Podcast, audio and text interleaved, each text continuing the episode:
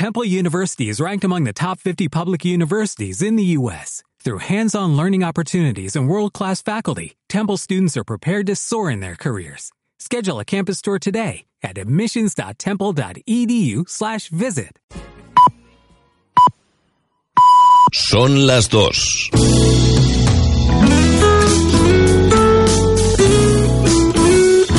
Radio Las Palmas FM. Soy de Las Palmas, animo Unión Deportiva, la quise toda la vida, amarillo es mi color. Soy de Las Palmas, Las Palmas un sentimiento que sale de los adentro, de dentro del corazón. Soy de Las Palmas, animo Unión Deportiva, la quise toda la vida, amarillo es mi color. Soy de Las Palmas, Las Palmas un sentimiento que sale de los adentro, de dentro del corazón. La apoyo sin condición, Las Palmas es mi gran amor, la llevo en el corazón, amarillo es mi color.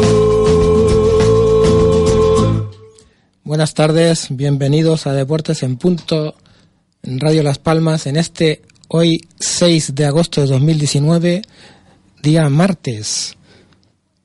Palma, Deportiva, la quise toda la vida. En el 97.3 de la FM en la zona norte y 104.4 en la zona sur y también en radiolaspalmas.com nos pueden escuchar este programa. Saludamos eh, inicialmente a nuestro técnico en control central, Hugo Izaguirre.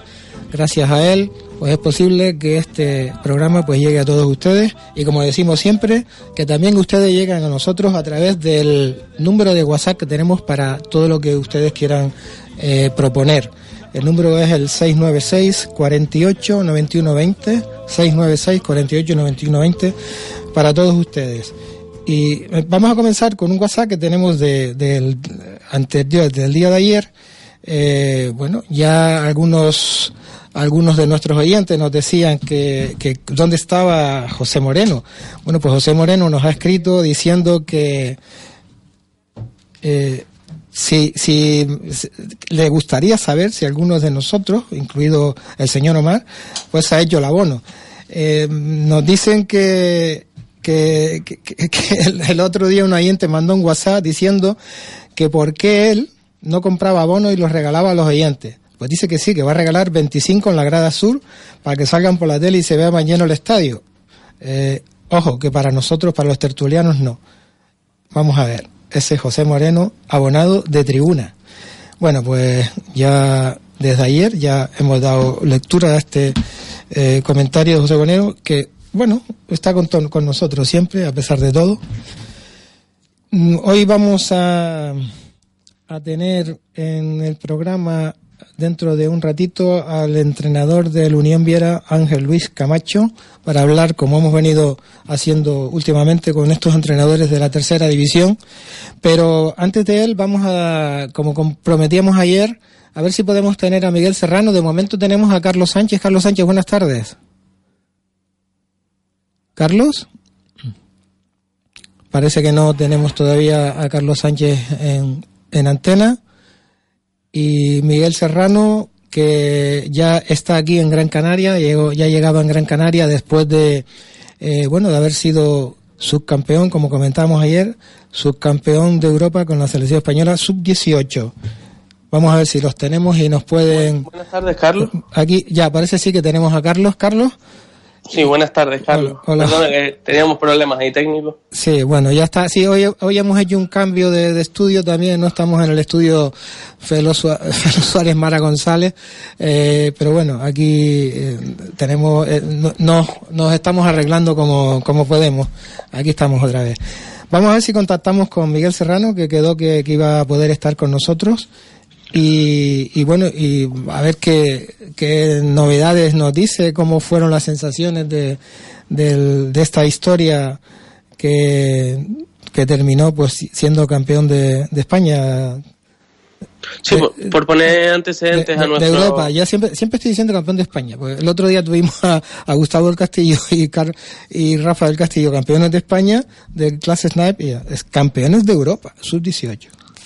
Sí, efectivamente, por poner en antecedentes a nuestros oyentes, pues eso, el campeonato de Europa conseguido este pasado domingo en la localidad griega de Bolos por la selección española de categoría junior, es decir, sus 18 con, con dos canarios en el equipo, como Santi Aldama del Canterbury y Miguel Serrano del Club Baloncesto Gran Canaria. También estaba el, el vizcaíno de Durango, Oyer Ardanza, jugador del Club Baloncesto Gran Canaria, y como entrenador el, el catalán Salva Camps, que va a ser el entrenador de estos en, en el de Plata, pues esta próxima temporada. Son jugadores todos que pasan ya a edad senior, ese salto que sabemos que hay en el deporte, como lo entendemos nosotros en Europa, de sales de los 18, 19 años y, y no tienes una liga adaptada sub-23 o sub-22 muchas veces en el baloncesto.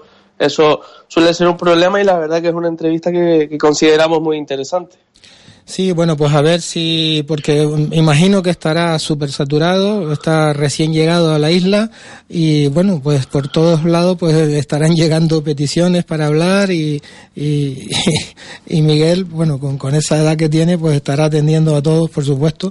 Vamos a ver si él quedó con nosotros, yo creo que sí que lo vamos a tener, pero mientras tanto, pues bueno, vamos, hacemos, ha- hacemos un, un momentito, mm, eh, un, momentito, Carlos. Vamos a hacer un, eh, una pausa para hablar con una noticia un poquito triste con nuestro compañero del programa de Radio Las Palmas Par 4, Chicho Morales. Eh, lo tenemos en antena porque tenemos una noticia bastante triste. Chicho, buenas tardes, Chicho. Hola, buenas tardes. Bueno, tenemos una, Pues- triste, una triste noticia porque ha fallecido José Rodríguez Morera, eh, hermano además de eh, Octavio Rodríguez Morera, que te suele acompañar en, en Par 4, ¿no? Eh, el Exactamente. eh. José, jugador de golf, profesional, profesor, nacido golfísticamente eh, en la cuna de Bandama, en el Real Club de Golf de Las Palmas. Como muchos, empezó como Caddy y bueno, ayer fue la triste noticia, eh, falleció. Y bueno, ha sido muy duro para todo el golf canario porque tenía muchos conocidos a nivel incluso nacional. eh, como Carlos Balmaceda, jugador profesional, y muchos más, incluso Rafa Cabrera Bello, jugador internacional, indicaba hoy en las redes sociales un poco, pues la tristeza por dejarnos, por que nos dejó en este caso José Rodríguez Modera. Bueno, eh, ¿cómo se encuentra? Bueno, Octavio, que también que está contigo, eh, imagino que estará, porque ha sido una cosa un poquito... Eh, Bueno, pues todos, toda la familia estamos tristes, desde luego que sí. Eh, Octavio, pues como comprenderá su hermano mayor y, y también Juan Carlos, ambos, los tres jugadores de golf, los tres profesionales. Y bueno, la tristeza nos invade, ya digo, a todos. eh, desde hoy medias astas, banderas medias astas en el Real Club de Golf de Las Palmas, en el Real Club de Golf de Tenerife también medias astas. Eh, todo el golf canario, la Federación Canaria, todos los clubes a nivel Canaria se han volcado con la familia eh, Rodríguez Morera. eso te iba a decir que, que es una familia completa dedicada al golf, ¿eh? O sea, que- que- Exactamente, tres hermanos, tres profesionales, tres jugadores, tres grandes personas. Y en este caso, pues bueno, ahí está ahora Juan Carlos y Octavio que, que bueno, lo están pasando mal como todos nosotros. Muy bien, ¿y se sabe cuándo va a ser el, el sepelio? ¿Cuándo, cuándo va a estar? Bueno, ¿Qué- el, el cuerpo de José va a estar a partir de al mediodía, ya se puede decir, en el Sanatorio San Miguel, en el número 109, y esta noche a las 2 de la mañana será la incineración. Bueno, pues Chicho, te agradecemos que, que hayas entrado para que, bueno, a pesar de que es una triste noticia, pero bueno, eh, estamos todos con, con la familia y aquí pues le damos el pésame a toda la familia del golf, no solamente por supuesto a, a todos los, los hermanos y la familia en general, pero a toda la familia del golf que como tú bien dices eh, es una cosa incluso hasta de ámbito de ámbito nacional. ¿no?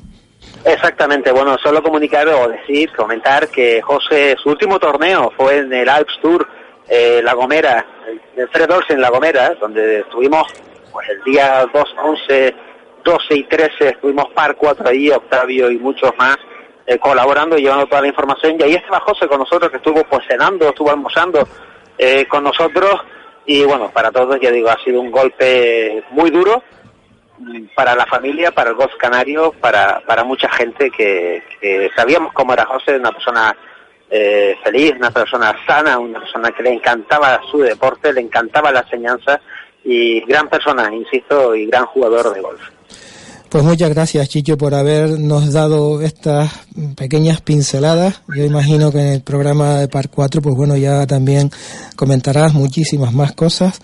Y, bueno, sí, a partir de septiembre. A partir de septiembre, eh, efectivamente. Empezaremos otra vez con Par 4 y, lógicamente, pues hablaremos un poco más de él, en este caso.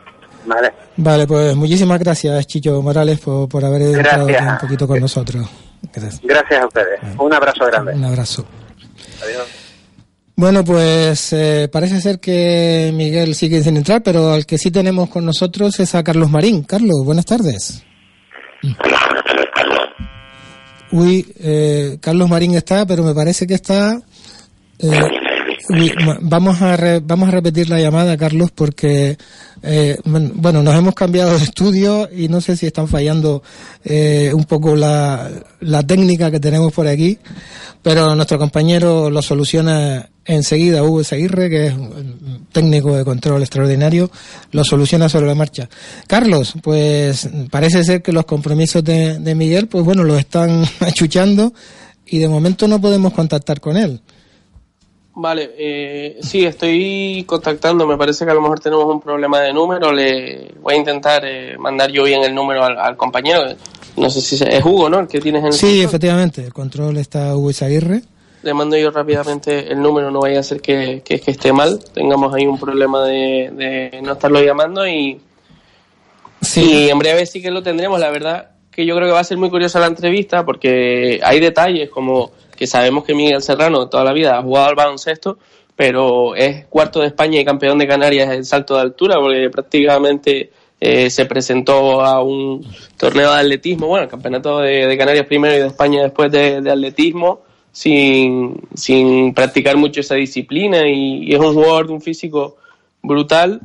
Vamos a ver si podemos contactar con él para hacerles preguntas eh, muy interesantes que creo que tenemos y, y que nos cuente sobre todo eh, ese año en Le Plata que vuelve a la categoría el, Gran Canaria, también él ha entrenado con el primer equipo y, será muy interesante que nos diga qué se espera con Salva Camps de entrenador, lo que ha sido también un poco una sorpresa.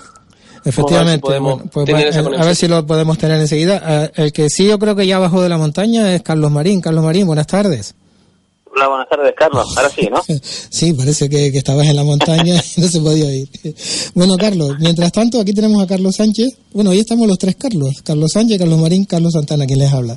Eh, mm, eh, a ver, eh, Carlos, Marín, Las Palmas que ha tenido que rebajar las pretensiones económicas de determinados jugadores, porque a pesar de que, antes lo comentábamos, de que ya está inscrito la Unión Deportiva Las Palmas como club para salir en la categoría, Mm, eso no quiere decir que puede escribir jugadores todavía. Sí, eh, y aparte no es el único club que lo han hecho. O sea, están, lógicamente están. Tendría que ser algo parecido como a lo del Reus el año pasado. lo que pasa es que vas podrías competir con los jugadores que, que tuvieras ficha. Sí, por eso. Pero no con los, no con los nuevos. Exactamente. ahora, bueno. ahora mismo solamente puedes competir con los jugadores que, que tienen ficha. Todavía no se pueden escribir. Y eso hace que, bueno, pues que tenga que mm, eh, jugadores como Cristian Rivera, ayer lo comentamos, ¿eh? eh al Pau de Salónica posiblemente, y, y que son 2,3 millones que eh, podían haber sido 3. Ayer teníamos también un WhatsApp, eh, pero lo dejamos si quieres para ahora, porque ya sí que tenemos a Miguel Serrano con nosotros. Miguel, eh, Miguel Serrano, buenas tardes. Sí, buenos días. ¿Hola? Hola. Sí, hola. Mm, buenas tardes, felicidades. Gracias, muchas gracias. Hay que decirte, ¿se, te puede seguir llamando Miguel todavía o hay que decirte ya Don Miguel? Por el deportiva, deportivamente hablando, ¿eh? No, no, Miguel, Miguel está bien. bueno, eh, a ver, aquí tengo a Carlos Sánchez también, que te conoce mejor, pero cuéntanos un poquito esas sensaciones que has tenido de al ser campeón de Europa sub-18. Pues sido ha sido un, ha sido tremendo, ha sido un sueño. No casi todavía ni me lo creo, porque hace hace un mes no sabía si iba a ir y ahora, bueno, pues he ganado el Campeonato de Europa, que es uno de los campeonatos más prestigiosos a nivel deportivo que hay. Y bueno, pues todavía como en esa nube todavía. En esa nube que eh, imagino que pensarás, aunque que si ya tan temprano eres campeón sub-18 de Europa, eh, las aspiraciones ahora son máximas, por supuesto. O sea, ya estarás Sí, pensando En, en- en llegar a la absoluta y bueno y conquistar títulos, ¿no? Claro, eso, eso siempre siempre es el sueño. Y cuanto más te acercas, más más posible lo ves, pero siempre siempre está esa esperanza de conseguir más y esa, esas aspiraciones a, a llegar lo más lejos posible. O sea que eh, te- te- tú te ves en el camino, así que lo que has hecho hasta ahora ves que, que es, ah, bueno ha sido fructífero, o sea que no estás en el camino Sí, correcto. en el, en el camino correcto. Aunque eso, claro, tampoco siempre depende de uno. Ya, ya. También depende de la suerte. Sí, sí. No, la suerte y el trabajo. O sea, no, no solamente la suerte. Cuando se llega a, a un sitio como este, yo creo que la suerte solo no, no, no vale. El otro día comentaba con Gustavo del Castillo y Rafa del Castillo, no sé si los conoces, campeones de, bueno, campeones, han sido campeones del 1992 prácticamente de todo, ¿no? Pero recientemente campeones de, de España, de Snipe, y decían que sí, que mucho trabajo, mucho entrenamiento, pero es que además tiene que tener calidad. O sea, tienes que tener más cualidades porque es que por mucho que trabajes, yo puedo estar entrenando y tirando a canasta todo lo que tú quieras y yo nunca voy a voy a voy a llegar a ser eh, a, a ser a- en el camino ni, ni de coña. o sea que, Sí, sí. que no te quites los méritos los méritos y las cualidades que tiene. Carlos, En ese sentido, nos cuentan de, Miguel que ha sido cuarto de España, campeón de Canarias de salto de altura, por ejemplo. Eh, no sé yo, esos pinitos con el atletismo, ¿qué nos puede contar él? Porque hemos visto jugadas espectaculares como un mate que le hizo a su compañero en el Gran Canaria, el letón Marcis Steinberg, que debe de ser una de las mejores jugadas del torneo. ¿Qué nos puedes contar de esos pinitos en el atletismo que has hecho, Miguel? Pues en el instituto teníamos estas actividades de, de atletismo escolares y, y la profesora de educación física, Maite, eh, es entrenadora de atletismo en un club allí en vecindario y me vio que, se me daba bien, ¿no? Y que se me podía dar bien. Y me estuvo allí pidiendo que me, que me inscribiese allí en la federación para probar y porque faltaba gente en salto de altura en su club o algo así era. Y bueno, pues probé, estuve ahí un par, un par de competiciones, hice. Y bueno, una experiencia tremenda. Y al final acabé, pues eso, cuarto de España y primero Canarias. Bueno, unos resultados impresionantes. La verdad que todo lo que te hemos visto jugar es, es fácil verte por encima del aro. Cuéntanos un poco también cómo fueron esas horas posteriores, la Vuelta a España. Creo que estuvieron ayer visitando a la Absoluta en el Triángulo de Oro, la concentración. Eh, bueno, ¿cómo ha sido todo ese tema? Me imagino que no se durmió mucho la noche del domingo. Nada, mucho no dormimos, la verdad. Eh, cuando eres campeón de Europa, lo último que piensas es en dormir. no, estuvimos allí, celebramos allí en el, en el hotel juntos entre nosotros, con los familiares que habían ido. Y bueno, y luego cuando llegamos a España, fuimos allí a Madrid a ver, a ver el entrenamiento de la absoluta, estuvimos hablando con ellos, nos sacamos un par de fotos. Y Albajosa nos regaló nos regaló una camiseta con nuestros nombres, ¿no? Como de recuerdo. Y bueno, pues fue, fue una experiencia, bueno, muy guay. Joder. La verdad es que ahora- El europeo y encima los mayores, los buenos, jugadores de NBA, ACB, pues, pues te conocen y encima eh, puedes hablar con ellos. Pues, pues muy guay todo. Ha sido una temporada muy larga, la verdad que ha culminado mejor imposible con el EVA del año pasado, pues campeones de grupo, aunque no se pudo conseguir el ascenso en las canchas, al final sí que se ha producido la buena noticia de ascender a plata. Yo entiendo que ahora no tendrás más ganas sino de pensar en un poquito de vacaciones y también es normal y también eh, te las mereces, pero cuéntanos un poco qué se espera esta temporada del equipo en plata. Tú ya has entrenado con el primer equipo, incluso si nos puedes hablar un poco de, de Salva Camps, que ya la provincia ha adelantado que va a ser el entrenador del plata. Tampoco te quiero poner en un compromiso y que nos lo confirmes, pero háblanos un poco también si puedes de él como, cómo es como entrenador. Sí, pues él, él es muy es muy buen entrenador en mi opinión. Él sabe sabe lo que hay que hacer, cuándo hay que hacerlo y está atento a, a que mejores en estas cosas, a que no cagues en estas otras y lo hagas de esta forma y, y te explica bien y, a mí cae muy bien, me parece un grandísimo entrenador y eh, tengo mucha ilusión por estar este año con él. Pero ahora de igual a igual. Es decir, tú tienes un- la medallita de oro, él también la tiene, pero tú también la tienes. Sí, sí, sí. Sí. Estaba ahora, el asistente estaba con nosotros en la selección. Bueno, Miguel, eh, no sé, ya se te nota que sigues estando en la nube, estás cansado, yo creo que no has tenido, no has tan, tan tenido para allá, para allá y para acá, imagino, eh, Sí. preguntándote de todo, eh, no sé, mm, eh, co- como te decía antes, ¿no? Eh, Bueno, ya me, la- ya me has contestado. No, sigue llamando Miguel, ya no, don Miguel, no, o sea, no, no te lo, estás, eh, que no te lo crees, pero eh, vas- ahora te van a ver diferente. Ya, ya lo sé. Estaba hablando con mi padre antes, que ahora, bueno, campeón de Europa irán más a por ti, irán más a quitarte el sitio. Pero eso solo ayuda a que sigas siendo humilde, trabajando todos los días, a intentar ser el mejor que pueda ser y, y que lleguen los éxitos que lleguen y, y a bienvenirlos. Bueno, No lo, no, una cosa nada más, no, no lo hemos comentado eh, ni ayer ni hoy, pero por supuesto este campeonato de Europa, eh, si no me equivoco, le puede dar al equipo la temporada que viene puesto, no, no, el año que viene no se hace Mundial Sub-19, Sub-17, pero sí que dentro de dos años, pues entiendo que uno de los objetivos, aunque queda mucho, sería intentar entrar en ese equipo del Sub-20 y revalidar este, este título europeo. Eh, queda mucho trabajo por delante, pero bueno, esperemos que pueda ser así. Sí, sí, esperemos. A ver, siempre es el objetivo para la selección, eh, que, que es estar con los mejores, ¿no? Es el objetivo y ser de los mejores de tu país, representar a tu país en una competición oficial como es el europeo y hacer lo mejor posible y ojalá podamos en la U20 pues repetir título. bueno, pues si no hay ni Carl- Carlos Marín, eh, tenemos, un- tenemos un campeón aquí. Sí, hola, buenas tardes. Y bueno, antes que nada, felicitar a, a Miguel, ¿no?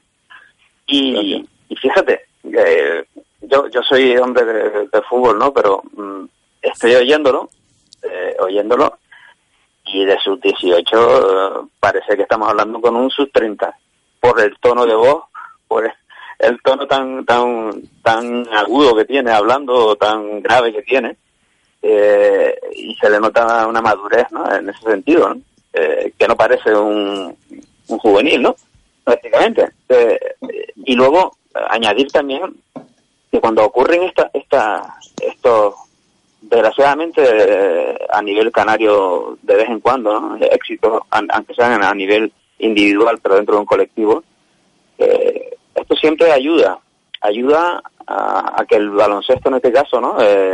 Canario o Gran Canario en concreto, bueno, pues de un impulso, ¿no? Eh, ya no solo el, el baloncesto, sino el deporte en general, ¿no? Pero esta, esta, estos acontecimientos tan, tan importantes mm, generan, generan una ilusión por, por imitarlo, ¿no? Antes decían que, que entraba en la guerra por, por quitarle el sitio, se va a generar también mucha ilusión por, por imitar a Miguel, ¿no? Por querer llegar a ser lo que Miguel ha sido y, de, y pensar y ver que se puede llegar, ¿no? Que, que trabajando y yo no sé si Miguel eh, sigue estudiando, me imagino que sí, que sigue estudiando, ¿no? Pero se le ve una madurez, ya no solo en la voz, sino en la manera de expresar, en la manera de, de transmitir las ideas, ¿no? Por lo tanto, un éxito doble, ¿no? Muchas gracias. Siempre se ha dicho Sí, que sí. el, el baloncesto es, eh, bueno, tiene otra, otras cualidades diferentes a las del fútbol y la gente que está en el baloncesto, pues bueno, pues sí, que, que no deja, bueno, lo tenemos en el ejemplo de Santi Aldama también, ¿no?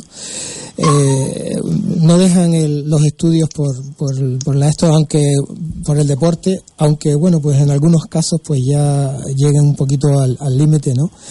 Pero sí, efectivamente, se puede conseguir todo. Miguel Serrano, Sí. la verdad que eh, te lo agradecemos que hayas estado con nosotros, porque yo sé que, que estás muy ocupado, muy eh, querido por la gente, y que hayas estado este ratito con nosotros para un poco dar eh, las sensaciones de cómo has vivido todo esto. Eh, es de agradecer y en nombre de- yo creo que de todos los oyentes, pues te damos la- las felicitaciones y que sigas consiguiendo éxitos, claro, con el trabajo como tú bien, eh, que tú bien has Muchas- dicho. Cualquier cosa que quieras decir, aquí estamos. Y, ya esperamos pero esperamos, esperamos seguirte teniendo, eh, no solamente con solamente porque hayas conseguido eh, medallas de oro, sino porque, bueno, pues vas avanzando y, te, y aquí tenemos un baluarte de, del deporte. Muchísimas gracias, gracias. Miguel. Muchas gracias Te dejamos descansar. Gracias por, por Gracias. estar con nosotros. Bueno, Carlos, eh, vaya hombre, ¿eh?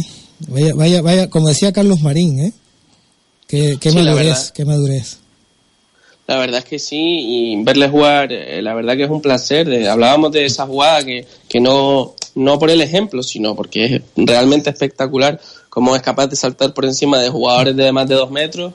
Eh, y la verdad que pinta muy apasionante, muy emocionante el futuro amarillo. El primer equipo ya hemos dicho que tiene este año un auténtico equipazo. Ojalá de esos grandes jugadores veteranos y no tan veteranos que van a venir puedan aprender nuestros jóvenes. Y el de Plata, todavía, hombre, entendemos que puede hacer a lo mejor conservar la categoría, el objetivo, pero, pero pinta bonito y yo animo a toda la gente que a veces eh, no lo decimos todo lo que debiéramos a pasarse a ver los partidos también del Plata por eh, la Vega de San José porque se hace un baloncesto muy bonito, igual que muchas veces hablamos en la paterna del Liga Femenina 2 del Club Baloncesto Islas Canarias, que también se hace muy buen baloncesto, incluso el decía Ruedas de Leconi, hay un baloncesto de mucho nivel en nuestra isla y se está viendo con estos resultados, gracias a Dios. Bueno, Carlos, te quedas cinco minutitos con nosotros y hablamos, mm, retomamos el tema de que teníamos con Carlos Marín antes de, del fútbol, de bueno, de esta Unión Deportiva Las Palmas y de estos jugadores que tiene que ahora mm, eh, vender o un poquito, digamos mal vender, pues ya no va a sacar el mismo dinero que al principio del mercado, pero eh, Carlos, ¿te has enterado también, Carlos Marín, te has enterado también del interés que están mostrando ya determinados clubes de la élite del fútbol español por Pedri? Bueno, eh, en principio, yo con el tema del Barcelona no puedo opinar, eh, evidentemente. No, no, Por he dicho, mi- he dicho el club de la por mi élite. de la- vinculación. No, pero como la lo, lo leí esta mañana, que, que, bueno, yo con respecto al Barcelona no, no, no opino. Eh, y con respecto a, a los demás clubes, bueno, ya- yo sé que eh, no el año pasado, sino cuando estuvo en el, cuando era, era cadete, estaba en el Juventud Laguna, eh, estuvo eh, en Valdebeba haciendo unas pruebas, lo estaban mirando allí en, en el Real Madrid. ¿no?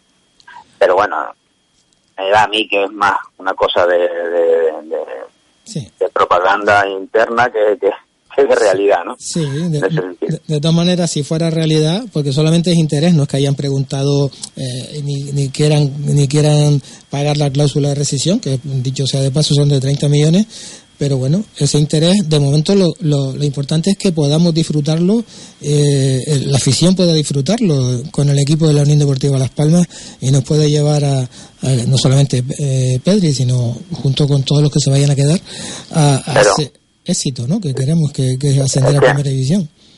Carlos, ya, ya hace ya dos o tres semanas que lo estábamos comentando, que había que tener mucho cuidado con, con este chico, ¿no?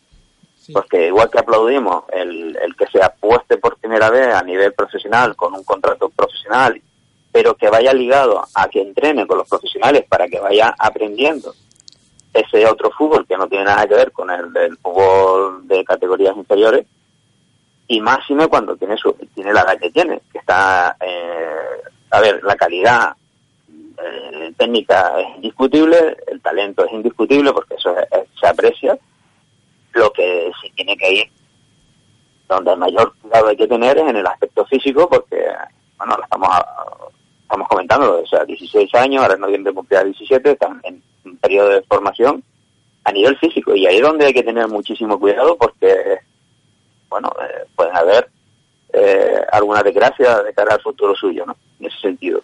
Y esa, y pero eh, luego hay que cuidarlo, hay que cuidar todo el tema mediático y, esta información de hoy no hace bien, no le hace bien al chico. No hace bien porque eso genera más presión de la que ya él está generando por, por, por su propio trabajo, por su propio rendimiento, pero eso sale de algún sitio, eso sale. Y sale del club porque dicen que han recibido, están pidiendo información. Es- Eso, eso hay que llevarlo con mucha cautela, porque genera, va- Sí, sí, Estoy, Carlos, completamente de acuerdo. Eh, precisamente hoy lo íbamos a hablar mañana, si podemos tener a Santi Aldama hijo con nosotros. Precisamente el padre de Santi Aldama salía hoy en una entrevista con los compañeros de la agencia EFE diciendo que hay que tener mucho cuidado, pues se está comparando a su hijo con Pau Gasol. Nosotros lo comentábamos ayer. Estamos hablando de Santi Aldama, un niño de 18 años, 2 metros 11 con un físico muchísimo más hecho, evidentemente, tiene un par de años más y son deportes distintos que Pedri. Y, creemos que se le puede hacer mucho daño con ya 18 años yéndose a Estados Unidos al Dama, pues imagínate a un niño eh, dos años menor y ya si tú me estás diciendo, si parece ser que, que pueda ser los propios encargados de la formación de ese niño, como puede ser el, tiene que ser el club en el que se está formando no solo como futbolista, sino como persona, la verdad que sería algo bastante grave que se le utilice haciéndole un daño a la larga mm, para, bueno, para vender que se tiene una gran cantera o lo que se quiera conseguir sin entrar a valorarlo. La verdad que como entrenador que es uno, formador y en general amante de la formación, me parecería algo bastante grave, pero bueno, eh, nosotros también tenemos que tener esa mano izquierda de saber lidiar con estas cosas y, ayer sí que comentamos, tras verle en el partido amistoso del otro día, eh, bueno, que hizo un par de buenas jugadas, pero lo que no podríamos o no deberíamos estar horas y horas comentando el futuro que tiene este chico, porque al final al que menos favor le estaríamos haciendo sería al propio jugador.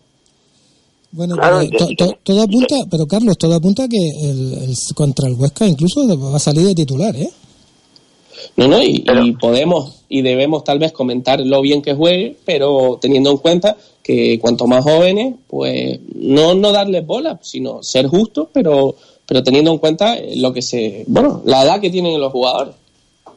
Pero yo creo que Pepe Mel es una persona inteligente, y, creo que hasta ahora lo está haciendo bastante bien en, cuanto le está dando minutos, incluso está jugando muchos más minutos que algunos de los profesionales. ¿no? Eh, pero no es lo mismo jugar un partido amistoso que, empezar ya con tres puntos, con la presión de lo que significa jugar en la Unión Deportiva Las Palmas, con jugar en el Estadio Gran Canaria. O sea, por eso digo que hay que tener cuidado, o sea, eh, ir dándole minutos. Yo me acuerdo que Johan Cruyff metía a la gente jovencita y los ponía un partido y luego estaban dos partidos sin jugar o al siguiente partido lo mandaba al Barça B, eh, luego tardaba tres partidos más en subir al primer equipo, o sea, hay que ir preparándole y hay que ir arriba, abajo, arriba, abajo hasta que te adapte. necesitas un periodo de adaptación. Si ya en el primer partido le damos 60 minutos, él lo podrá, lo podrá asumir. Él lo podrá asumir. Pero insisto que a nivel físico hay que tener mucho cuidado con las lesiones y sobre todo luego en el aspecto anímico, mm, ya no dentro del campo, ¿eh? dentro del campo eh, es, un, es un chico, o sea, yo lo que lo estoy viendo ahora en, los partidos de Deportivo de Palma, yo lo he visto cuando era cadete primer año, eh, en Tenerife. O sea, no, no, no me, no me preocupa la presión dentro del campo, sí la exterior, sí la exterior. Insisto que, que, que incluso tendría que jugar en, en el Palmas Atlético de entrada y que se vaya, vaya aprendiendo la profesión. Porque la calidad, como tú decías antes con, con Miguel, la, la calidad la, tiene, ¿no? Entonces, lo que tiene que aprender es la profesión. Y la profesión no solamente es jugar, es el entrenamiento invisible, es la alimentación, es la recuperación, es el, vivir, el, el, vivir para el fútbol, ¿no? Entonces, bueno, ahí es donde hay que tener cuidado, ¿no? Solo un ejemplo rápido, que es el del jugador del Fútbol Club Barcelona de baloncesto, que ahora va a volver tras una depresión, que es Alex Sabrine, ha estado tres años, me parece que son en la NBA, y bueno, no todavía no ha dado una rueda de prensa explicando exactamente eh, por qué ha sido esa depresión, pero todo apunta a que un jugador de su nivel, una que va a ser una estrella o es una estrella del baloncesto español, selección absoluta y, bueno, jugador NBA en definitiva, ha tenido que hacerse a un lado porque porque se le ha hecho duro todo lo que tiene detrás. A veces eh, el baloncesto tenía cinco tiros en un partido y si no los metía, vete tú a saber lo que escribía la prensa sobre él y todo eso, claro que le afecta a los jugadores. Y estábamos, estamos hablando de un chico que debe tener 24 años, Alex Abrines. Imagínate con 8 años menos como es Pedri. Imagínate, con 20 años. compañero mm, Carlos Sánchez, eh, hasta mañana, a ver si podemos tener también a Santi. Carlos Marín, te quedas un momentito oímos un WhatsApp que nos ha llegado, un WhatsApp de audio. Ah, buenas tardes. Bueno, vamos a ver, cuando queremos negativizarlo todo, yo me niego rotundamente a pensar de que toda esta información está saliendo del club. Vamos, esta información viene siempre eh, y sale siempre de los entornos interesados en el movimiento de jugadores. Eh, se hace algún que otro periodista, se hace alguno que otros ojeadores. aquí hay mucha gente interesada en mover este tipo de información, unos para llenar periódicos, otros para ver cómo está la disponibilidad de, de, esos jugadores de cara precisamente a sus equipos, pero es que en este momento me, me, es muy difícil pensar que desde el propio club estén sacando este tipo de información. Lo que pasa que, bueno, si queremos levantar la sospecha y estamos en el, en el clásico negativizar todo con respecto a lo que es la Unión Deportiva. Bueno, pues eso también es una manera de opinar. Bueno, pues eh, nos vamos un momentito a publicidad y continuamos después con un nuevo entrenador de la tercera división, Ángel Luis Camacho, se encuentra aquí con nosotros, entrenador de la Unión Viera. Comentaremos con él algunas cosillas.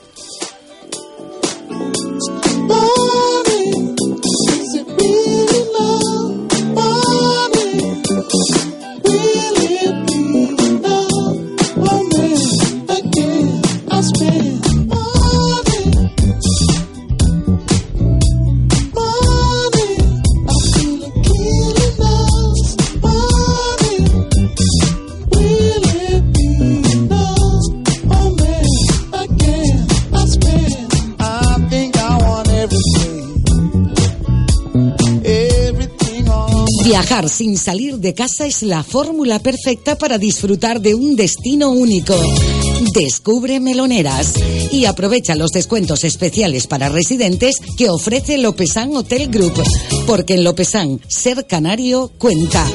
Entra en sercanariocuenta.com o llama al teléfono 928 402 418 y haz ya tu reserva.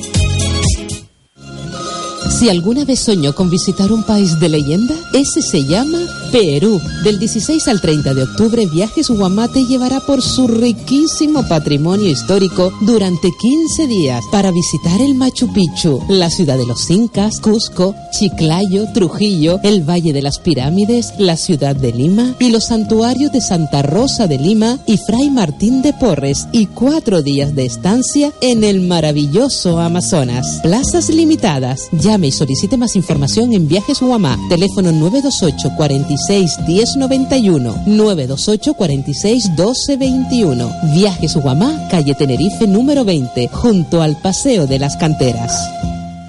Porque queremos celebrar nuestro santo contigo. En Lorenzo González Automoción encontrarás tu vehículo con descuentos muy especiales solo los días 9 y 10 de agosto. Aprovechate que es San Lorenzo y no te resistirás a tener un coche de Lorenzo González Automoción. Entra en nuestra página web lorenzogonzalezautos.com y si no, pasa a felicitarnos por nuestras instalaciones en Gran Tarajal y en Puerto de Rosario, Fuerteventura, en Miller Bajo y Carrizal Gran Canaria.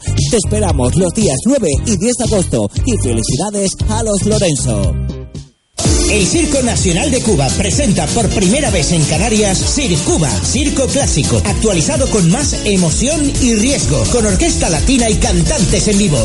Cuba, ritmo, color y alegría que cautivan por igual a pequeños y mayores. Un espectáculo diferente a todo lo que has visto y para compartir con toda la familia. Las Palmas, Avenida Escaleritas, desde el 26 de julio hasta el 18 de agosto. Más info y entradas en circuba.es. Bueno, continuamos aquí en Radio Las Palmas FM 97.3 zona norte, 104.4 zona sur y vamos a hablar con, como eh, dijimos antes, con Ángel Luis Camacho. Buenas tardes, Ángel Luis. Hola, buenas tardes. Muy conocido como eh, jugador, como entrenador y como comentarista también. Ahora, pero Carlos, eh, Carlos. Sí. Estás aquí con nosotros, ¿verdad? Estamos, estamos. Conoces a, Ángel Luis, ¿quién no lo conoce, verdad? Sí, buenas tardes Ángel Luis. Hola Carlos, buenas tardes. Yo voy a empezar por, por una cuestión, una cosa que siempre la he tenido como, y nunca se la he preguntado como, como jugador. Voy a empezar como jugador, ¿no? Y bueno, sabemos que aparte de los equipos de la tierra, Real Madrid, filial, eh, estuvo en la segunda división con el Alavés, con el cual subió a primera división, pero no se quiso quedar. Se fue al Numancia, con el cual subió a, a primera división y no se quiso quedar. Se fue a los Asuna, con el cual subió a primera división, entonces sí se quedó. Eh, me, ¿Me puedes explicar, Ángel, por qué subiendo tres años consecutivos fue el último año cuando te quedaste ya en la primera división? Bueno, no, no es, no se quiso quedar, no es lo más correcto, ¿no? A veces los entrenadores ayudan a que te vayas. Eh, bueno, para resumir, porque la verdad que, la, historia es un poquito larga, eh, bueno, con el Alavés yo llego del Galdar, de segunda vez, tenía un contrato muy bajo, porque evidentemente viniendo del Galdar, pues imagínate, no tenía ni fuerza para negociar, tuve que firmar lo que ellos me daban, ¿no? Y fue quien, bueno, quien me permitió debutar en segunda A. Ese mismo año subimos a primera, y claro, al subir a primera yo pido una mejora de contrato, pero a la vez me dice que nanay, que yo firmé ya en un segundo año unas condiciones y eso ya no lo mueve nadie y me, me surge la posibilidad de, una oferta del Numancia, tres años, con económicamente más importante. Entonces, bueno, yo hablo con Mané, él me dice que, bueno, sí, que me puedo quedar, que va a traer refuerzos y que en principio no voy a jugar mucho. Entonces yo pongo en la balanza que en principio no iba a jugar mucho, económicamente un contrato muy bajo, y, y por el otro lado la oferta de, del Numancia con una entrada como Lotina que me llama personalmente. Bueno, al final decido marcharme al, Numancia y sacrifico un poco, digamos, la posibilidad de debutar en primera. En el Numancia ascendemos, ascendemos de nuevo a, a Primera División. Perdón, y, y, ahí lo que ocurre es que Lotina se marcha, se marcha a Osasuna y llega a Goicoechea. Y yo teniendo dos años más de contrato en Soria y, y, además de haber estado muy a gusto el año anterior, pues bueno, Goicoechea me dice que no cuenta conmigo y que necesita mi ficha para traer otro, otro tipo de jugador y me encuentro con la situación de que es el entrenador el que no me quiere, ¿no? Por lo tanto, me quedo después hasta prácticamente diciembre, sin ficha, entrenando apartado, bueno, una situación bastante, bastante fea, que, que bueno, que te indica un poco la realidad, ¿no? De, del fútbol y, y, en, ese caso fue una, una decepción tremenda, ¿no? Conocer a, a un, a un mito del fútbol como era Andónico y Coechea y que se portara tan, tan mal a nivel personal, pero esto es el fútbol y, es así. Y de diciembre en marcho a Osasuna de nuevo, porque es Lotina el que está en Osasuna en segunda A, con la suerte de que subimos y, y luego el año siguiente ya debutó en primera, ¿no? Pero fue, yo diría que parte y parte, ¿no? A veces me fui, a veces me, me echaron. Subiendo tres años consecutivos con tres equipos diferentes. Eh, bueno, este, este, esta pincelada como jugador y ahora como comentarista, eh, ¿existe también en la televisión entrenadores de ese tipo? Eh, porque eh, mira que estabas comentando los partidos de la Unión Deportiva Las Palmas, segunda vez, segunda división, incluso en primera, ¿no? Y, y de repente Ángel Luis desaparece. Cuando todo el mundo hablaba de los comentarios que se hacían, bueno, que se entendían las cosas, porque no era lo mismo ver un partido, transmitir un partido que analizarlo, irlo explicando. Y de buenas a primeras, Ángel Luis Camacho desaparece de, como comentarista de televisión. ¿Existe también entrenadores ahí en la televisión o, fue que tú también quisiste?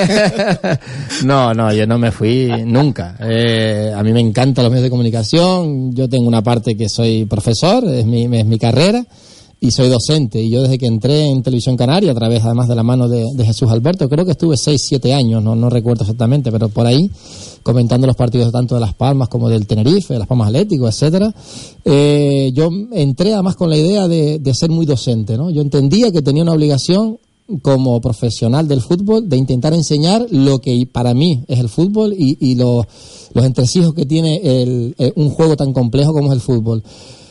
A mí me dio, creo que fue una ventaja el poder, eh, el no haber sido jugador ni del Tenerife ni de Las Palmas, siendo de Tenerife como soy, pero viviendo en Las Palmas ya hace muchos años, creo que fue una ventaja, lo que para mucha gente era un problema, porque muchas veces se tiende a, colocar a gente del ex Tenerife o ex de Las Palmas.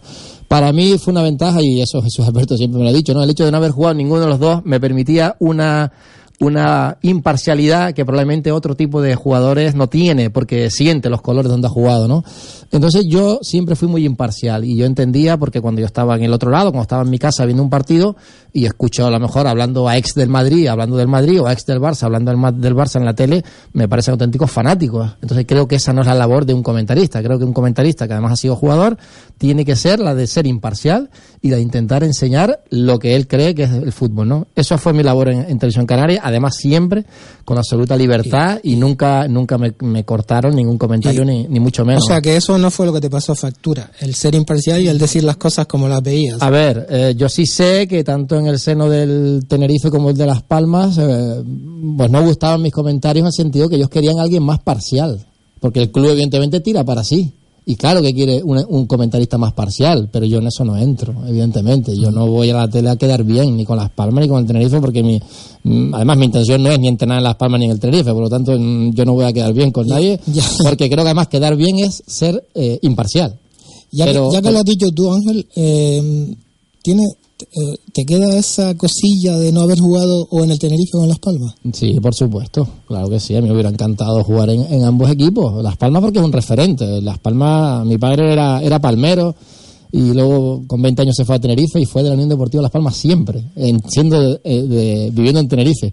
Y él me inculcó ese respeto por, por un equipo como Las Palmas. Claro, él vivió la época dorada de Las Palmas, de, lo, de Primera División, ¿no? De cuando se viajaba de Tenerife aquí a ver los partidos. Eh, efectivamente, Sí, sí. efectivamente, y además con un montón de jugadores de Tenerife, que ahora no vamos a nombrar, evidentemente, ¿no? Incluso Gilberto, que, que Gilberto I, que Ujú, ya, desgraciadamente Ya nos ha dejado, es de Los Silos, y yo soy de Buenavista, es el pueblo al lado de Los Silos, y mi padre jugó con Gilberto, entonces imagínate la relación que, que podía llegar a tener, ¿no? Entonces, eh, mi padre es de Las Palmas, mi madre del Tenerife, o sea, para mí mis dos equipos referentes eran esos dos equipos, ¿no? Mi carrera, por, por diferentes motivos, nunca, nunca cuadró, nunca cuadró que, que jugara en ninguno de los dos equipos canarios y claro que me quedé con, con ganas porque al final eran los referentes, sobre todo de mis padres. Yo siempre el fútbol lo he vivido como una profesión, mm, porque una vez que conoces el fútbol por dentro te das cuenta que, que colores y sentimientos no hay, y sobre todo ya en, esta, en estas últimas décadas, y lo he vivido como una profesión. Me hubiera encantado jugar, pero más por mis padres, o en este caso ahora por mis hijos, que, que por mí realmente, porque al final el fútbol, bueno, no. Carlos, participa cuando quieras, ¿eh? Sí. Va- vamos a... No, estoy eh, escuchando porque está, es que eh, cuando uno comenta eh, partidos, tienes que llegar eh, no al compañero mm, que es entrenador también, que a veces se, a veces se peca de ese, para mí, de afecto, ¿no? Que no hay que hablar para los compañeros, sino hay que, hay que hablar para los, los aficionados, ¿no? Y Ángel cuando habla, pues se explica eh, para que todo el mundo lo podamos entender, ¿no? Entonces, bueno, está uno aquí escuchando porque bueno, es curioso, ¿no? La, la historia, ¿no? Que, que hay, que hay siempre detrás de un futbolista. Sí, además la- el comentario Carlos es, vamos, es perfecto porque es así. Cuando yo entré, recuerdo que Jesús Alberto me dijo, eh, me te voy a dar un consejo, bueno, me dio mucho. Dice, vas a hablar para todos. O sea, no, Es lo que dice Carlos, no vas a hablar para entrenadores, no vas a hablar para exfutbolistas, no vas a hablar para un forofo, vas a hablar para todos, porque eh, al final a Las Palmas al Tenerife le ve el entrenador, el padre, la madre, el abuelo, el niño, entonces tienes que intentar conseguir que te entiendan todos, ¿no? Entonces ni te puedes poner en un, en un argot muy técnico, ni tampoco te puedes poner a un nivel, eh, pues como a veces oímos, a- a- para mí, en decepciones, ¿no? De referentes a nivel nacional de exjugadores que los oyes hablar en televisión y casi casi parece que están en la barra de un bar, ¿no? Entonces creo que, que hay que buscar un término medio de hablar bien, pero no es sin... fácil, ¿eh, Ángel? No, no, no, claro, claro que no, No es fácil, fácil. Carlos. Yo por eso cuando la gente me dice, oye, pues mira, me gusta cómo hablas, te entiendo, me, me has enseñado cosas, para mí eso es la, la mayor de, la, de las alegrías. Pero también te reconozco que al 50% tengo muchos comentarios de gente que me dice, tú eres muy imparcial, hay que ayudar al equipo, hay que decir... y claro, yo ahí se me he hecho a reír y yo siempre cuento una anécdota que siempre digo, el mejor piropo que me dieron a mí estos años en Televisión Canaria fue una vez en un bar que me se acercó un señor y me dijo, ¿te puedo decir una cosa? Digo, sí, hombre, claro, tú eres demasiado imparcial. Y me dejó mm, grabado y dije, jolín, pues qué bonito piropo. Y dice, no, no, no, no te lo digo como piropo, te lo digo como crítica. Realmente es un piropo. realmente Sí, para mí una- sí. Era una crítica, pero realmente es un piropo. Pero ahora, Ángel... Pero eh, fíjate, Ángel, sí, sí, sí, Carlos, sí. No, no, eh, que, que a veces cuando eh, estás hablando y, y, y dices, bueno, no es lo mismo, yo lo, lo, lo veo así también, ¿no? Porque yo, yo sí soy más más parcial, ¿no? O sea, por lo menos más cuando comento un partido de la Unión Deportiva, quiero que gane la Unión Deportiva, ¿no? En ese sentido, eh, eh, no soy tan imparcial o no soy imparcial, ¿no? Como, como, como Ángel, ¿no? Que, que para mí eso es una cualidad Pero, importante. pero ojo, Carlos, que yo sí quiero que ganen los equipos canarios. A veces la gente se cree que no. Claro, pero no, no, pero hablamos de la, de la imparcialidad en, en tus comentarios, ¿no? En tu análisis, sí, sí, ¿vale? sí. Entonces, eh, yo a veces, eh, sobre todo en los últimos minutos, los partidos que va la cosa emocionante, Sí, sí. sí, sí, mu- muestro mi, mi, mi, bueno, pues mi, Sí, más, más, más, más, visceral, más emocional. Claro, claro, porque también disfruto, ¿no? Porque no deja de ser, te gusta el fútbol, ¿no? En, cierta forma y aflora ese aficionado, ¿no? Pero fíjate que eh, a veces, a veces cuando oigo a algún compañero retransmitir en tercera división a Las Palmas Atlético contra cualquier otro equipo de Canario también, lógicamente, porque estamos en tercera división, mm. eh, ahí sí que hay que ser imparcial. Ahí no me puedo poner de parte de la Unión Deportiva Las Palmas, mm, en este caso C o B cuando estaban Las Palmas en tercera división. Eh, ahí sí que hay que ser imparcial por, por respeto a los aficionados del resto de equipos canarios del grupo de 12 de tercera división. Bueno, Distintos con Las Palmas Atlético cuando juegan en segunda vez, ¿no? Que juega contra el Madrid o contra el Corucho. ahí sí, ¿no? Sí, ¿sabes lo que pasa? Creo que ahí hay demasiado corporativismo, aunque yo diría más bien falsedad entre, entre el tema de medios y, sobre todo entrenadores que hablan, ¿no? Entonces vienen a hablar de, de otro equipo y quieren quedar bien, entonces no dicen lo que piensan, sino lo que les gusta al otro escuchar. Y yo por ahí no entro, o sea, no entro porque creo que no. Yo, yo me quiero ir a mi casa después de hablar un partido con la conciencia tranquila y, y, ya está, ¿no? Entonces, demasiada falsedad entre el colectivo de entrenadores, que tú además lo conoces perfectamente, y yo siempre he dicho que yo nunca me quiero ver así. O sea, yo no voy a decir nada que no sienta, que no piense, porque creo que es, al final, engañarse a uno mismo y engañar a los que te están escuchando. Vamos a, no le voy a preguntar a Ángel por cómo está viendo Las Palmas y el Tenerife en esta pretemporada, pero bueno, sí tenemos que escuchar lo que dicen los, los, los oyentes. Tenemos un WhatsApp aquí que dice, buenas tardes, este es el poder, con relación a lo que estamos hablando antes de, eh, de que tú entraras, Ángel, de negociación, de que va pregonando don Miguel Ángel Ramírez Alonso. Ahora regalar jugadores, jajaja. Ja, ja. Así le ha ido en muchas empresas que ha enterrado. La próxima, la Unión Deportiva. El día que haga una auditoría interna, adiós Judé. Tenemos también un, un audio, WhatsApp de audio, lo ponemos. Buenos días, señores. Vamos a ver, yo no estoy de acuerdo con lo que ustedes están hablando. Ustedes están asombrando a la gente. Con 17 años, ¿con qué, con qué edad jugó Pelé? Con... Tenemos, tenemos otro audio también. Ustedes están asombrando a la gente. Con 17 años, ¿con qué, con qué edad jugó Pelé? ¿Con qué edad jugó? Estaba Cruz ya fue deseándose. Maradona, Messi, que es más chico todavía, peor, que le tenía que inyectar para que creciera porque tenía Raúl. Venga, hombre, ya, ya, eso, usted están asustando con que no puede con 16 años. Con 16 años no te digo que esté completo, no. Eso no. Pero es que no, no, no es con 16 años pegó a jugar, ¿no? Viene jugando, el pibe viene jugando hace 10 o 15 desde pequeñito. El, el pibe está jugando desde pequeñito. Y le ha dado el balón, ha requintado y ha entrado con fuerza. Mire usted, si ha tenido tiempo, que no es que me levanté hoy y empecé a, jugar fútbol la semana pasada, ¿no? Lleva jugando 10 años lo mejor fútbol. Y oiga, eh, usted está asustado, que si hay que tener cuidado, hay que tener cuidado. No, si es bueno se pone y punto, y ya está. Y para que se vaya fueteando y punto, ya está. Yo lo veo así por lo menos. Ahora le preguntamos. Ahora le preguntamos, buenas tardes, gracias. Ahora le preguntamos a Luis cómo lo ve también. ¿Tenemos otro audio? Bueno, buenas tardes, hombre, estoy escuchando a Ángel Luis y primero saludarlo, he sido un oyente de, de cuando comentaba los partidos de la Unión Deportiva y estoy de acuerdo con aquel señor que, que, le hizo la crítica, yo también soy igual, es decir, yo creo que se excedía en su imparcialidad y su exceso en esa imparcialidad pues caía casi en algunas veces en la incomodidad para los aficionados y en y, nos daba un poquito de, nos sentíamos un poco provocados, ¿no?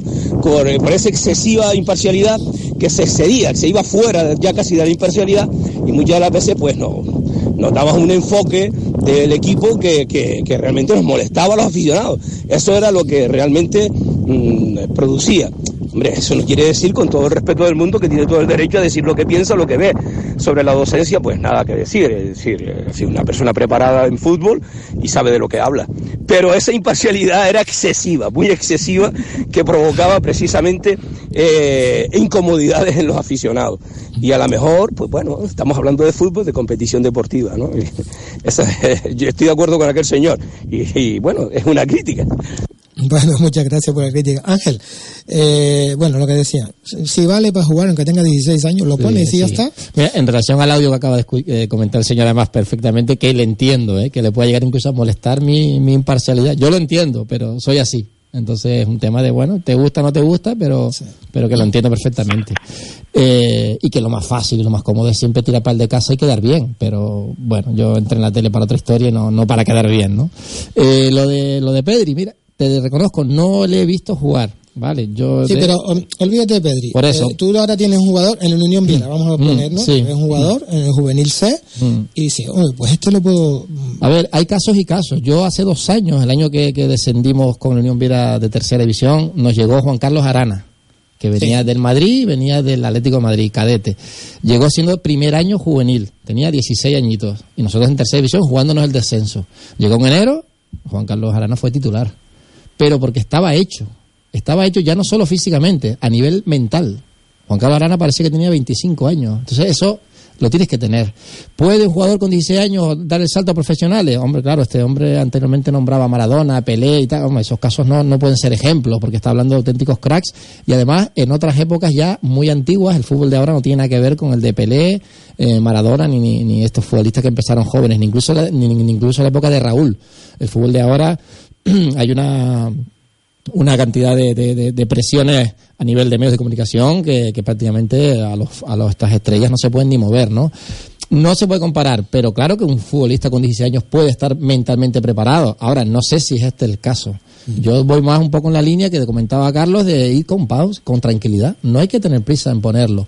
Oye, si empieza a jugar el chiquillo y empieza a ser mejor de lo que tiene alrededor, pues claro que seguirá jugando. Lo que sí está claro es Sí es importante para terminar que el equipo esté bien. Ojo, eh, si el equipo no está bien, para el chaval es un problema. Y hay, y hay que apostar por los jugadores que valen. Es decir, que no Está es claro. ponerlo, no es ponerlo para que debuten y a ver, y, y yo, bueno, pues yo, ocurre- hice debutar a este jugador. en la mayoría de casos. ¿Cuántos niños no debutaron con 16, 17, 18 y luego, Y luego, prácticamente sí. no jugaron ni un año entero, ¿no? Bueno, vamos a centrarnos un poquito más en el Unión Viera. Eh, esta temporada ha vuelto, la Unión Viera ha vuelto a una de tus casas, porque tiene muchas, ¿no?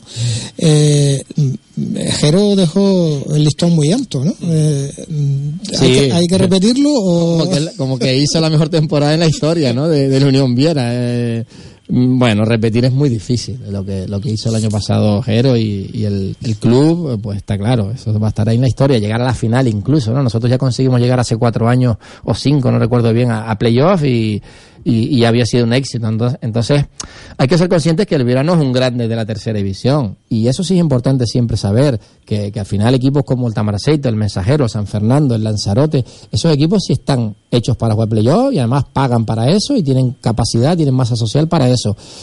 El Unión Viera es un equipo que está creciendo año a año, año a año, que tuvimos ese problema además cuando bajamos a, a tercera, que vo- volvimos a subir sobre la marcha y el año pasado hizo este temporadón. Pero, a ver, eh, el Tamaraceite, por ejemplo, nos ha quitado este año dos titulares como Choco y Julio Baez eh, a la Unión Viera. ¿Por qué? Porque paga más. Entonces, mm, es como decir, ¿el Sevilla puede pelear con el Madrid? Pues no. Claro que no. ¿Le puede ganar algún año? Pues algún año le ganará. ¿Pero va a quedar por encima a 40 partidos? Pues lo normal es que, que, de, que de 40 ligas una vez que de Sevilla por encima del Madrid. Pero porque, porque eres inferior, nada más. Ahora, si es verdad que luego las temporadas eh, hay equipos que tienen problemas, que parten de favoritos como San Fernando el año pasado y al final no se mete, o Lanzarote. Bueno, nosotros tenemos que intentar hacer un buen año, estar ahí entre los 10 primeros, hacer un buen fútbol, que es a mí lo que particularmente me, me gusta de, de entrenar, intentar hacer un buen fútbol atractivo y que los chicos se diviertan y, y jueguen bien. Y luego, si la cosa va bien y te empiezas a meter arriba y los de arriba fallan, pues puedes soñar, pero pensar que, que se va a igualar la temporada pasada me parece un error. Ahora, con, lo que, como, con, con relación a lo que comentábamos antes, mm, sí que puedes variar ya la, el dirigirte a los jugadores, ya es diferente. Ya no es dirigirte a todo un público, ya sí vas a ser un poquito más serio, más duro en ese aspecto. Eh, que, que, que cuando estás hablando para toda una afición. Sí, uh, yo soy bastante duro con los chicos, soy bastante duro. Ellos dicen que soy demasiado claro, demasiado sincero, pero es que yo cuando era jugador lo único que valoraba del entrenador era la sinceridad, que es algo que no que no abunda en el fútbol. Al final el entrenador quiere quedar bien con todos y te dice que va a contar contigo cuando después juegas tres partidos al año. Oye, pues no me digas que, va, que vas a contar conmigo, dime que soy suplente. Entonces, yo como jugador lo, lo que más admiraba de un entrenador era la sinceridad y eso sí lo he eh, vamos, me lo he marcado para, para luego mi faceta de entrenador. Yo soy súper claro con los jugadores y si sé que eres el cuarto delantero, te lo voy a decir, eres el cuarto delantero. Oye, ¿te quieres quedar? Perfecto, vamos a ver lo que ocurre. Pero de antemano, tú eres el cuarto delantero. Si en noviembre no has jugado ni un minuto, no me vengas a pedir explicaciones porque te lo he dejado claro. Soy bastante duro, pero bueno, hay jugadores ah, con los que luego congenias y quieren venir conmigo y hay otros que no me quieren ni ver en pintura. Entonces, como todo, ¿no? Al final nunca puedes gustar a todos, pero aquí lo importante es hacer lo que tú crees, ¿no? Y yo creo en esta forma de llevar el grupo y es la que, la que llevo siempre bueno, pues se nos ha hecho muy ameno y se nos ha pasado muy rápido el tiempo con Ángel Luis Camacho. Creo, yo le voy a pedir que a ver si lo podemos tener en, en, otro momento también, porque es muy interesante hablar con Ángel Luis, muy eh, metido en los medios de comunicación. Y Carlos Marín también. Eh, no, de momento, pues le damos de momento las gracias por haber estado aquí con nosotros, habernos contado lo que nos ha contado. Y a ustedes los emplazamos hasta mañana miércoles a las 2 de la tarde aquí en Deportes en Punto.